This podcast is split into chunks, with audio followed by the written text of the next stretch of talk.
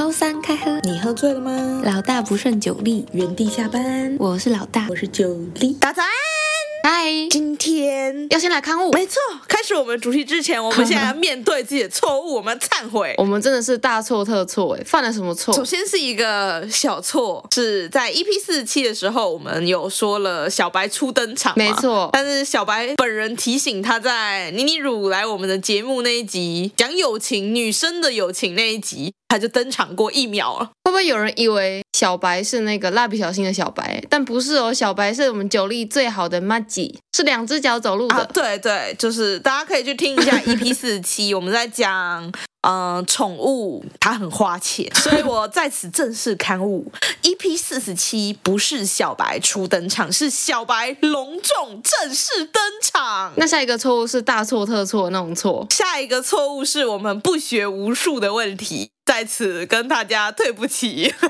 真的很抱歉，都没有好好读书。热腾腾的 EP 四十八，我们讲到麒麟。哎，我们为什么讲到麒麟？嗯。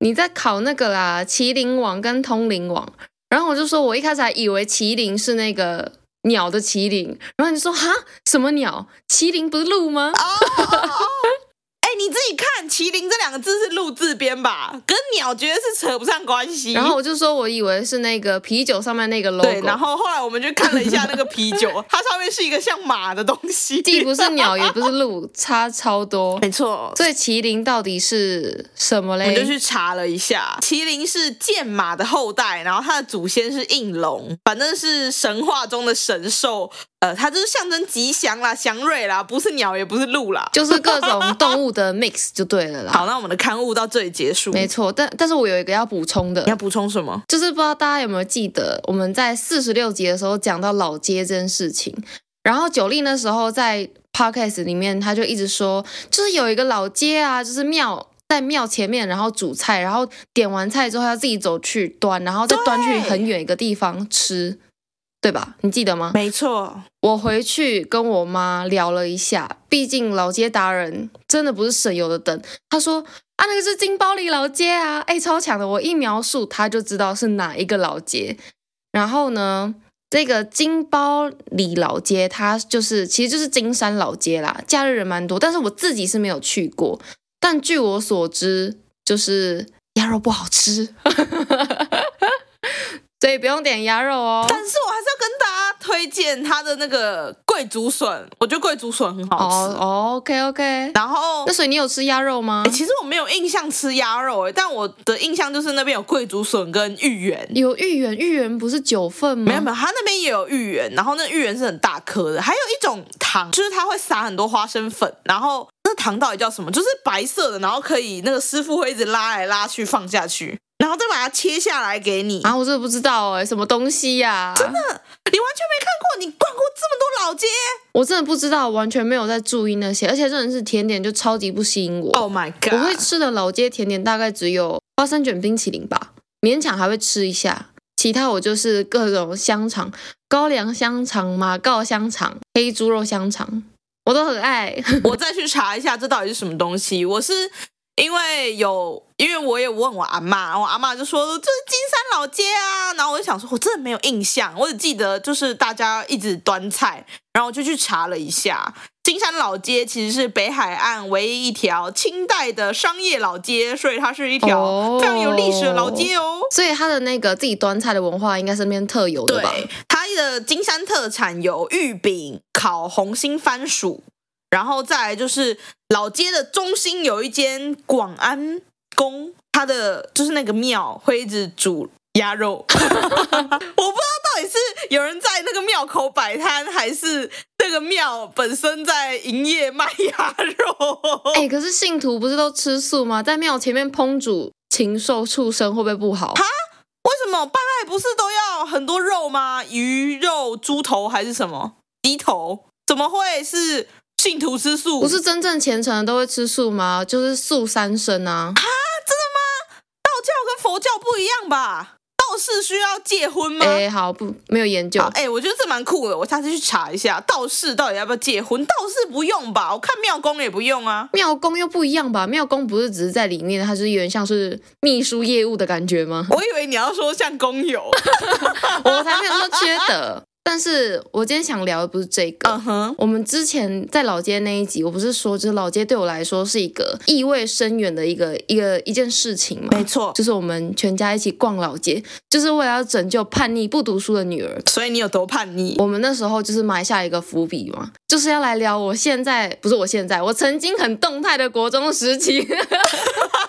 很静态哦，你内心是不是还是同一个状态？没有哦，我真的改过自新，好不好？我在四十六集的时候就有提到说。我那时候国中，其实我真的只是不爱读书，然后不喜欢被绑在学校上课而已。然后全世界的人都觉得我超叛逆。插播一下，需要有防雷线说妈妈听到这里就好了吗？为了妈妈的身体健康。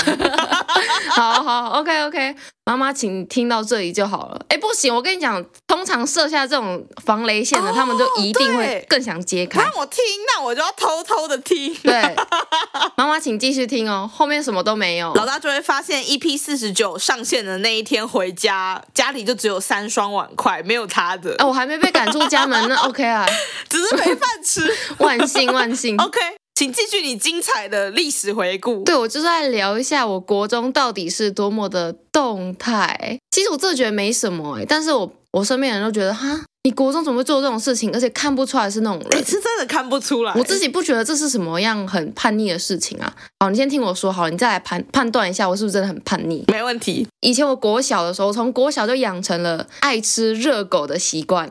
就是我每一节中间不是都会有一个二十分钟的下课嘛？他那个节下课其实就是打扫用的，但是我们偏偏就是那一节下课，就是我们合作社热狗出炉的时间。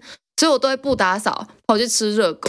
反正我们，因为我通常都被分配到外扫区，所以你不在教室，老师也管不到你啊。我就是去吃热狗，而且我们国小合作社的热狗真的超级爆炸好吃的那种，很 juicy，然后又热腾腾的。哎、欸，所以你是国小有零用钱的？对啊，我一天有十块钱。欸、我国小都没零用钱呢，真假的？你你不需要去上什么补习班之类的吗？我那时候上珠心算诶，就是我我记得我。一开始是补珠心算，然后后来就是补钢琴。哎，钢琴，钢琴好像是假日。钢琴不是你自己要求的吗？对，对对，这是我自己要求。反正就是因为我我是有补习啦，然后所以我们等于是我们下课之后就会直接过去上课，要上课的地方。所以我妈就会说，那你就是中间，呃，我每天给你十块钱，然后你如果中间肚子饿的话，你自己去买个东西吃。但是我都都会把这十块钱留起来，因为我们的合作社热狗要二十块钱。然后我剩下三十块拿去干嘛呢 我剩下三十块我就会拿去。等一下，嗯哼，他给你十块，然后你为什么会留三十块？一天给我十块啊，一个礼拜啊，一个礼拜啊。哦哦，他是一一个礼拜支领的。OK OK，对对对，一个礼拜一个礼拜领。然后呢，就是我会剩下三十块，这三十块我就会拿去我们呃，我们我记得我们。补习班的隔壁有一间老板娘人非常好的一间杂货店，我通常买了三十块的东西，他就会再多送我十块的东西。Oh. 反正我就去那边买很多糖果之类的，而且是可以自己挑哦，可能一颗一块钱那种，我就挑超级多。然后我就再去珠心算教室把那些糖果卖给别人，我说：“哎，我一颗卖你五块钱。”哦，商业头脑，去教室赚钱。所以我就是每天都可以吃热狗，因为你看一个礼拜，我如果。只领五十块，我一个礼拜只能吃两根诶，但是我就是赚到，我每天都可以吃热狗，靠商业头脑吃热狗。所以你同学都不知道旁边的杂货店阿姨人很好吗？不知道啊。哎，我觉得小学生他们应该是有一种集结的感觉，就是你自己一个人的时候，你不会想要主动去做这件事情。可是当你周围的人都在吃糖果的时候，你就觉得哇，好想要也吃一下哦，对不对？那种群群聚的心态啊。就是以前只要有一个人买了战斗陀螺，然后他们开始玩，你们如果没有战斗陀螺，你就超逊了，你就无法进入这个社交圈。对对对，类似类似。所以你是那个造成话题的舆论推手，哎，没错。但是我拯救了我的胃，我吃到热狗。OK，好，这个只是前情提要而已。反正就是我因为每天吃热狗，所以造成了我有这个习惯。然后我上了国中之后，我们合作社竟然没有卖热狗。我真的是晴天霹雳耶！然后有一次午休，我就记得我真的是想吃到不行。然后因为我那时候交的朋友就是比较爱玩，也不是爱玩，就是比较有一些自我意识。你讲的非常的修饰，我觉得你要忠实的呈现你的样貌，还是你在顾忌妈妈的高血压？哎，不行，我要先慢慢铺陈，我怕他知道太多，他就觉得我的女儿，我的女儿到底发生什么事情？啊，反正就是我那群朋友们，他就说，啊，走啊，想吃我们去买啊，全家就在隔壁而已。但是我那时候心里第一个想法是说，哎，要翻去全家的话，我们要翻墙哎，然后那个墙壁很高啊，跌到怎么办？我很怕痛啊。但是后来我还是觉得不行，我真的太想吃了，所以我就跟着我的朋友们翻出去了。而且我也真的很乖，我就是我们买完一只热狗，我们就回到班上了，什么事情都没有做。但最后我们就是被一个那个廖北亚揭发这件事情。哦。是不是你们里面有内贼吵架？没有，他是别班的，那个别班的真的是很配件哎，他真的是很瞎。我们因为那时候我是跟我们班的比较好，我们就翻墙出去买嘛。就他看到我们正在翻墙的这个现行犯，然后呢，他就说：“哎，那我来翻一下。”所以他就跟着我们一起去买热狗。反正我们就是一群人，嗯，洋洋洒洒只买了一只热狗回去。然后最后呢，不知道为什么，他就是自己把把我们跟那个哦，那这算什么？生教主任吗？就是那时候不是会管五育的一个主任，然后他就把我们拱出来，所以我们就被班导找过去，找过去骂。我那时候因为太害怕班导跟我妈告状，我就说：“好了，老师你不要告诉我妈，我就当一个学期的英文小老师跟学艺股长。”因为那时候班上没有人想当这种死缺，而且英文小老师是要帮老师拿包包改作业那些，然后学艺就是要每天写教学日志。啊，帮老师拿包包 too much 吧？就是老师的个人小助理，我也觉得这很没必要，因为我看其他科的小老师都不需要，难怪大家没有人想当英文小老师。好了，反正就是我们我跟老师达成这个协议，请他不要告诉我妈妈，我就当这两个这两个职务嘛。然后结果我放学之后，我就很放心的踩着轻快的步伐，我就这样回家。结果一回家。我就听到我妈在厕所里面跟老师讲电话，我真的气死诶、欸、老师在背叛我，这是你妈还躲起来讲 哎、欸，我妈也是蛮厉害的，她都会计算一下我大概什么时候到家。老师这个时间打电话来，那我有可能回家会刚好撞见，所以她就躲在厕所里面讲。没有，我觉得你妈应该是因为你们家很特别。他是正对着马路口，你妈应该是在那个你们家的窗口监控那条巷子。哎，对对对，这件事情也蛮蛮有趣的，就是我们家住在二楼，然后我通常要回家的时候，我就会走，就是我们二楼的窗台是正面对一个巷子，然后我都会从那个巷子正面迎击回家，然后我妈这个时候呢，就是她都会打开我们家的窗户，然后在那边跟我挥手。偏偏我们那个巷子很长哦，那你要挥多久？对，我要挥超久。我讲说，因为我之前去过你家，我就你还说什么？你直直走就会看到我。我说什么东西？结果我抬头真的就是直直走。对啊，我妈就在那边跟我挥手，就是至少挥个要五分钟吧。而且你们家明明都会看定位，还要特地打开窗户 挥手，这是我们家的仪式感。OK OK，我知道你的仪式感遗传自谁。哎，但是你评评理吧，就是我只是为了一只热狗，然后出去，这其实没什么吧？你知道那一次之后，我妈真的是气炸，她觉得自己的女儿怎么会变成这样子，还翘课。可是我觉得翻墙就是 bad，但是你是下课的时候翻墙，是不是？哦、呃，我是午休时间翻墙，这很还好吧？哦、oh,，bad，哈为什么没睡觉不行吗？午休翻墙真的很 bad 啊！为什么？因为我们以前我们学校是。呃，就是不是会有那种中午走来走去打分数的吗？我们没有哎，是吗？那叫什么纠察队吗？还是什么？我不知道。一队吗？反正就是会在外面打分数，看你们这一班，哎，有没有人在那个中午不睡觉、不不睡觉，或是在讲话什么，就是秩序，然后会挂牌子那种。他能这么严格哦？没有吧？他就是一个荣誉。然后如果你们。那一班就是那个月，他会挂在那个你们每个班不是会有个牌子说什么，比如说六零四、五零四、七一四什么什么之类的吗？不过像那种纠察队，应该也是不会真的点人头吧？没有，他看到位置上是空的，他就会因为如果有人请假要写在黑板上。啊。哎，我们不用哎！天啊，你是在什么 什么监狱学校吗？国中的时候哎，那这样老师因为不同科会有不同老师进来嘛，他看位置的人。不对，然后他就会看黑板说：“哎，几号请假？”这样就是请假要写座号在在黑板旁边，就是值日生那一块。哎，我们完全没有这件事情哎。哦，我跟你讲，这个就是我们学艺要做的，就是今天如果有人没有来，有人请假，你就要在早自习的时候点名的时候要把它写上去啊！你们这个学艺很不学艺耶，感觉比较像班长在做的事啊。还是副班长，还是班长？我有点忘记了。反正就是我记得黑板上会有一块这个，可是完全没有哎。好，可能是地域性差别。讲到翘课这件事情，我好像没有真的翘过那种很重要的课。呃，我们班啦，我们班有被强制留下来上第八节课，通常不是都四点放学吗？然后我们班我们班被强制要上第八节课。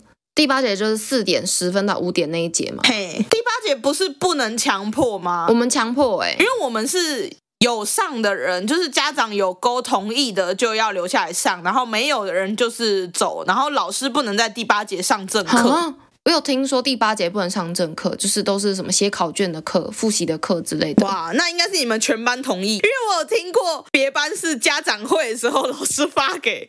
家长节，老师压着你的手，压着家长的手，他就会在台上宣导啊，第八节很重要，我们不能输在起跑点呐、啊，不啦不啦不如不啦不啦，这样之类的。我们那时候是老师就是强制每个人都要上第八节，所以我们没有那张同意单。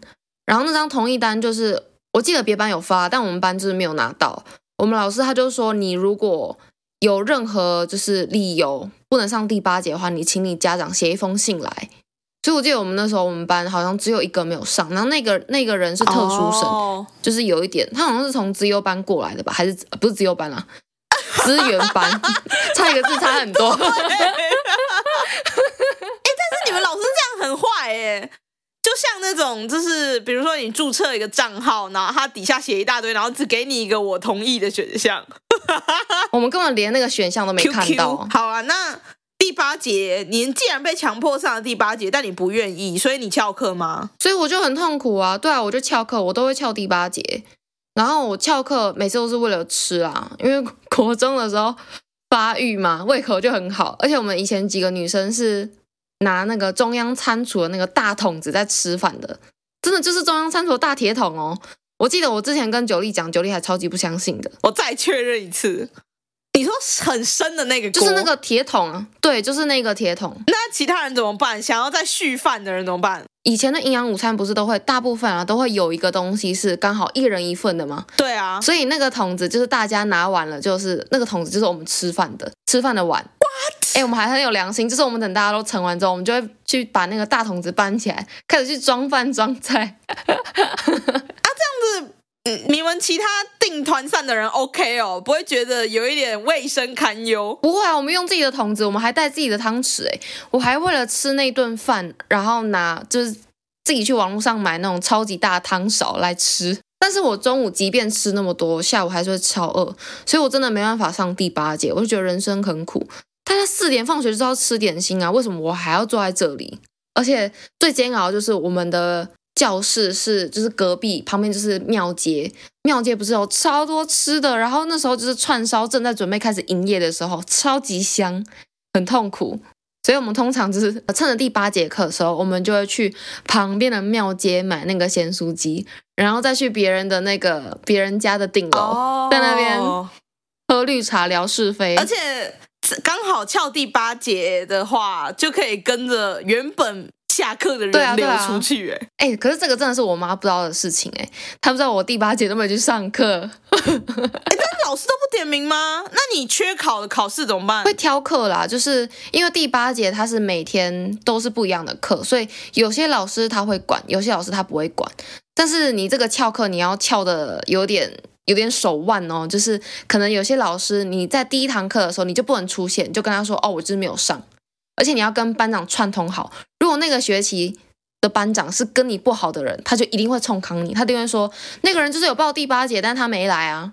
但是假如说那个学期跟你的班呃班长是跟你很好的话，你就可以从第一堂课到最后一堂课都不用出现，超爽。那不就是什么 裁判、球员都是我的人，看你怎么跟我打。对啊，就是这样，都自己人，然后我没辙。哎，那其实我真的比你乖很多哎。我翘课大概是在高中的时候，但我翘课我没有什么出去特别出去怎么样，我们就是可能数学课不想上，然后我们就翘课去隔壁班上音乐课，因为那时候的音乐老师超漂亮，我记得。哎，是高中吗？还国中？从小就喜欢美女？是国中吗？没有没有，哎，高中我忘记了，反正啊，是高高中，因为我记得我国中的音乐老师他长得超像张小燕。哎，可是高中的音乐课不是都被拿来上其他课吗？没有，我们没有啊，是什么课就是什么课，不会有什么老师借来借去。好好哦，我们都这样被借爆，基本上很少，都是。要么就是老师会借早自习，然后老师如果要借早自习，他还会在课堂上要征求大家。哇塞，很民主哎，好自由也不错哎。如果你不这样，你会被家长骂啊。但你的叛逆是不是都只有对家人很叛逆？对于可能学校的人都只敢在内心叛逆？没有，因为我就是个社恐，I am a sandwich。OK，大家没有看到这梗图，不知道啦。但是，反正我就是对呃自己熟的人就很敢讲，然后对不认识的人我就是臭死辣。确实，确实，你真的是这样。所以你有做过什么很叛逆的事情吗？很叛逆的事情吗？翘课去图书馆看书算吗？啊，翘课去图书馆看书。我国小的时候那个图书馆超高级的，是要脱鞋子进去，然后它还有一区是有蓝骨头，然后到处都可以坐。我们就是主打哪里都可以躺着坐之类，然后。光线又很好，然后很多书，我不能理解哦。所以你是因为想去那边享受你的自由时光吗？也没有哎，我就觉得看书很很快乐啊，而且我很喜欢写读书心得。然后大概小六毕业的时候，我爸就把我所有的教科书，还有我引以为傲的读书心得，因为实在积太多了，出一本书，没有，他拿去回收。哎，但是好像是送去回收可以换钱。哎哎，好像是那个纸有长虫吗？还是什么？我忘记了，就书虫，所以拿去回收。然后我最后得知，我六年的读书心得大概换了三十几块，依照那个时候的物价，大概是三点五颗茶叶蛋。哎，那你有哭死吗？没有，我就是好像一夜之间长大了。我本来很喜欢看书，很喜欢做笔记，我就封印了我的笔记本。再后来之后，你说从那次之后吗？听起来对你影响超大啦啊！我要不然我曾经是一个爱写手账的人，就是出去玩我也会写一些天的心得记录。但我现在还是会啊，但就比较少，不会再用笔记本，就是一本笔记本一定写不完。但是我 iPad 还是会固定写。我最近看到有什么书上很好的句子啊，但我就不会再写心得，我就是标注一些我想记得的事情，还有我的梦境，我会标注下来。哎，你是不是就是那种联络簿杂记会写满的人啊？哦，我是啊，我的联络簿都超满。哇塞，哎，我小时候都觉得那种人超级奇妙的，哎，因为像我就是我会一个字写超大，可能一个字占了两行，写超大超北蓝，然后老师就说请改进，请改进。哎，可是联络簿不是要给家长签？那一直写请改进，你妈不会也叫你请改进？对，我妈就问我说为什么不好好写？我就说我觉得我的人生没什么好记录的啊，为什么要记这个？浪费我时间。你不是都要我读书，我就读书啊！天哪，难怪你妈会觉得你不爱这个家。你竟然对她说什么？我人生没什么好记录的啊！啊，不是本来是这样吗？我就是被生来读书的啊，但我就是不会读书啊！而且我之前就是。极致到就是我被老师真的是有点算是课后被留下来好好的写那个杂记，他就说你现在就是都把这些空格填满，然后我就都写满了哈哈哈哈哈跟耶耶耶耶耶，白目，我就有很多情绪的字眼。哎、欸，如果我不想写字，我会画图、欸。哎，哎，我没有、欸，我就会画我那时候差不多在看的卡通，然后我们老师还会说好，真棒。那可能是你画画太厉害了。啊，我知道了，因为我们的导师是国文导师，是国文老师，所以他可能会很要求文字上要有产出。我们导师也是国文导师，然后，哎，他人很好，他他的兴趣是雕刻那个橡皮章，然后我在联络簿上有画一些，反正有的没有的，然后我那时候就画了家庭教师的礼包恩，然后老师就说他觉得我画得很好，他教我刻橡皮章。什么东西太酷了吧！虽然你们是一对一家教吗？他真的教你了吗？下课的时候，老师就问说：“哎，有没有人想要学刻橡皮章？”然后我们就放学留下来跟老师学刻橡皮章。老师就帮你准备那个神经描图纸，然后还有橡皮擦，就是能，反正就是可以雕刻那种橡皮。然后你就是用美工刀雕。然后真的是可以盖出来的，然后他自己也雕了很多动漫人物，然后还有送我们书签卡，完全没有办法想象。放学之后还留下来，你知道我放学之后留下来都是因为被身教组长留下来，因为我上我上学的时候戴银眼那些的，然后被留下来。哈，可是如果是为了自己喜欢的事情留下来，我觉得还 OK 吧。就像我放学有时候，我还是会想去图书馆呢。到现在还是吗？现在吗？现在因为我躺在哪里都看得到，我想看书，我就还好。我只要有我的 iPad 跟我的手机。哎，那你看书的时候，你会很容易把自己带入那个情境里面吗？会啊，我每次都看到我在床上一直哭，然后我妈想说我在干嘛，都哭到枕头发霉。也是还好，我都会铺口水巾，因为我会流口水。我还一直疯狂的把自己带入那个角色。然后，但是如果那一个剧的主角刚好是很烂那种，比如说。呃，那个主角是那种就是什么都不会傻白甜，然后人见人爱之类的这种，我就很生气，我就不想当主角，我就会自己脑补一个比主主角厉害的角色，然后我在看那本书的时候，我就一直把我脑补的角色放进去。你应该要出一本书，说关于先前的作品。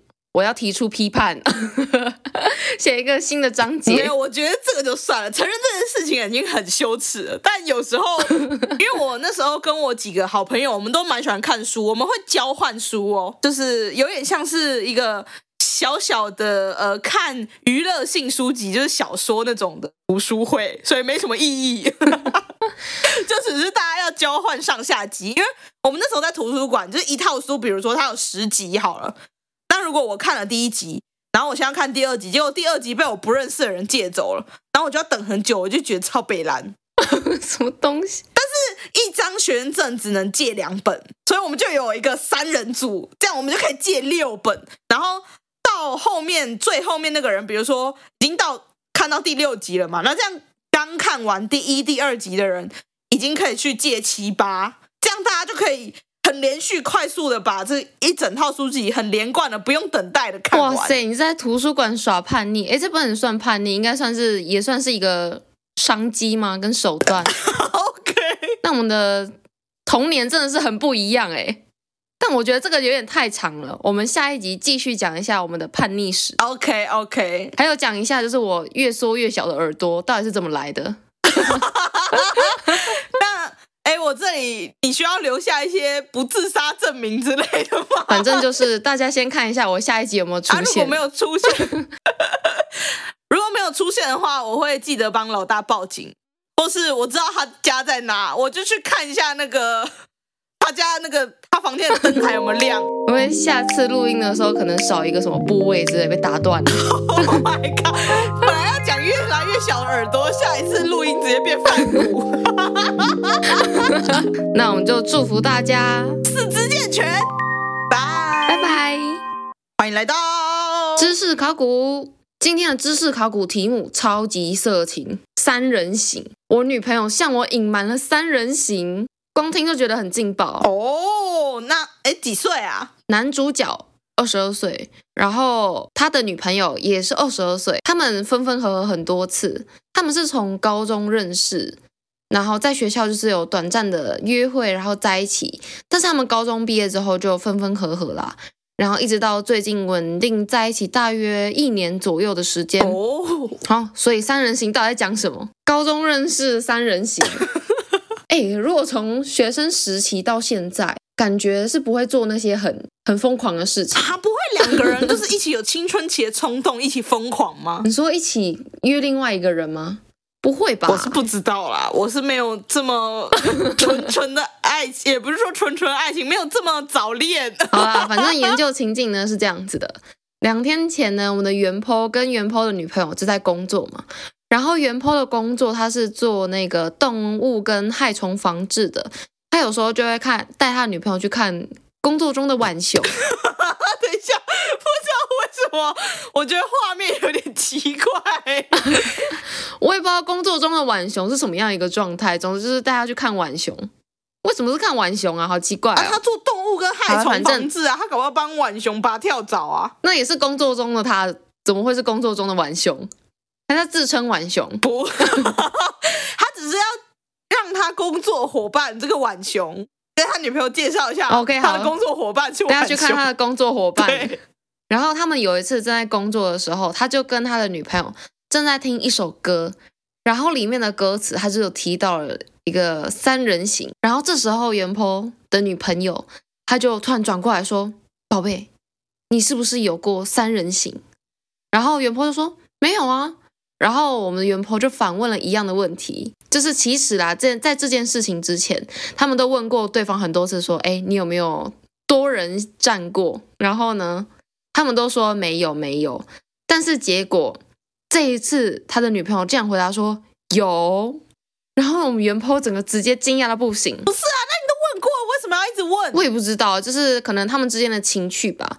比如说，就可能我也会一直问我男朋友说：“你爱我吗？你爱不爱我？你想不想我？”这种，哦，所以 一样吗？就是他们的默契，就是你有没有 play one 了啊？Maybe 之类的之类的，反正就是这一次原本只是都只是随口说说。通常这种时候，就是要么就是想结婚了，要么就是想分手。你确定不是想三人行了吗？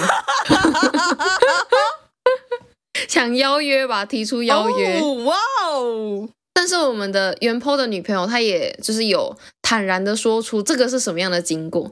她说这件事情发生在她十八岁上大学的时候，想要来点刺激、重口味的转大人的事情。然后呢，她就说：“其实我一直之前都没有告诉你，是因为不想要让我们的原 po 对她有任何的不好的看法。”然后我们原 po 呢，非常的脆弱。就是啜泣了，OK，然后就开始哭了，哭得很厉害。当时的场景是这样子：他们在工作的呃，算是停车场吧，周围有一些其他的人。然后这其他人看到，想说：“哎，男生在哭，这是什么情况？”还有婉熊，对，婉熊也在。然后原 po 女朋友就一直说。你放心，你放心，我真的，我真的只有那一次而已，然后就一直道歉，然后原 po 就是他也不知道该怎么办呢、啊。我讲这件事情，然后我的男朋友竟然哭了，然后他就是在旁边很不知所措，所以他是不能接受三人行这一件事情吗？即使他不是，哎，我也不知道，哦，应该是他们还没有交往的时候吧？嗯，对，这个看起来是他们还没有交往的时候，因为他现在二十二岁嘛，然后是他女朋友十八岁的时候，所以是，哎，不对啦，十八岁高中毕业。他们高中的时候就有陆续在，可是你不是说他们分分合合吗？可能没有很确定关系，分分合合的分分。那时候他去寻找了一些刺激，啊，对，也是有可能啦。反正就是我们原 po 现在有几点感受，他就说：“我只有一个人，我怎么能给你两个人的双倍刺激呢？” 然后他就说：“我其实就是。”一直有一种感觉，就是对于那些对我女朋友太好的人，我就会有一种不安全感，而且甚至对他对他们有敌意。其实主要是因为他女朋友本身条件不错，所以他跟很多人在一起过，而且还尝试过三人行。你知道那种刺激爽度，可能就是直上之类的。呃，我不知道啦，我没有试过，我只在我只是在脑补而已。我刚刚为你捏了一把冷汗，说的这么头头是道，我怕你妈真的要。没有没有，哎，没有，我很乖，我很专一的，我我我很棒，我很棒。反正我就只是阐述原 po 的内心的一些小剧场。OK OK，我们老大非常的敬业，非常带入角色。没错，跟我们九力在读书的时候一样，都会带入那个悲剧主人公。反正我们的原 po 他就是知道说，呃，他自己的女朋友很对于性方面他是没有任何的抵抗力的。但是呢，我们的原 po 的女朋友，她也还是一直有跟原 po 保证说。哦，你真的是我见过最优秀，然后最好的男朋友。但是呢，我们的原 po 就一直觉得他本身他基于自己没有安全感，再加上他女朋友又要沉迷于性这方面，他就觉得，哎，我没有办法再给你更多了。但是我真的没有办法去想象这个画面。然后你曾经有有过这样的经历，再来他就感觉自己被骗了，因为这这个真的很伤人哎哎，我真的没有办法想象，如果这是我的另外一半的话。我应该要跟他分手哎、欸！我觉得他会觉得自己被骗，是因为他们互相问过很多次，哎，你 play one 了吗？对啊，对啊，就是之前都说没有，然后突然来一个。那如果第一次就说有，我有，你会当下就分手吗？不会当下啦，可能就是慢慢分手吧。反正最后都会走走向分手，只是一个是比较快分手，一个是比较慢分手。哎，没有，我觉得两个都是一样慢分手，因为你你如果骗他的话，那你骗他那是。就是那一段时间，你还是维持一个在一起的状态啊。但如果你第一开始就说实话，那对方就会跟你慢慢分手，那一样好不好？哦，对，以长远来说确实是这样，但是那个分手的过程可能是一个是比较激烈的，然后一个是缓慢的，渐行渐远。那总之。就是原坡他觉得他的女朋友这样子隐瞒很不好，因为他们其实已经进过进行过很多次这样子的问答，但是直到现在他才肯坦诚。然后我们原坡此时此刻真的不知道该怎么办，因为原坡很爱他的女朋友，但是这点真的让他非常难过，他也觉得这是他克服不了，一想到就会很受伤，所以我们就要来帮他解决一下他的问题。所以他的问题就是他不知道要怎么处理这个。这个状态吗？嗯，应该是他现在不知道该做出什么样的反应或者举动。哎，不过更新一下，我们的原 po 有补充说明，他说他女朋友的三人行发生在他们不在一起的时候，那时候他真的就是正在上大学，那时候他们就只是朋友而已。他女朋友条件很好，然后听起来原 po 感觉没有什么安全感，是因为他女友呃交友广阔，也睡过蛮多人的啦，就他的。说法来看是这样子，那原 po 是对他是专一，就是初恋这样吗？嗯，原 po 他自己有补充，他说他睡过六个人，包括他现在这任女友，但是没说原 po 是第几个。OK，不过原 po 睡过大约二十二个人，哈，原 po 睡过大约二十二个啊，原 po 女朋友啦，原 po 女朋友。哦，哇哦，Party Girl，所以他现在就不知道该如何是好。但我觉得他问题很好笑，哎，他问题是我怎么可能？比两个人一起还好，他不能给他双倍的快乐。嗯，嗯，好，我觉得这就是基因的问题。有些人的基因就是需要一点比较不社会，也不是说不社会化，对，就是群体生活，群体生活，团体。这是不是本质价值观其实就不太一样啊？对啊，如果他女朋友就是。在某一个时期，他的价值观可以接受这件事情，他就会认为这件事情对他来说是正常的。嗯，但原 po 搞不好他也会借借着这样的事情来试探一下他的呃，试探原 po 说，哦，你可不可以接受？如果你可以接受的话，就表示。你默许，那也许我之后可以偷偷来。搞不好他女朋友意思是说，哦，如果你接受这件事情，那表示是不是有机会，我让你来加一组队？确实，不是吗？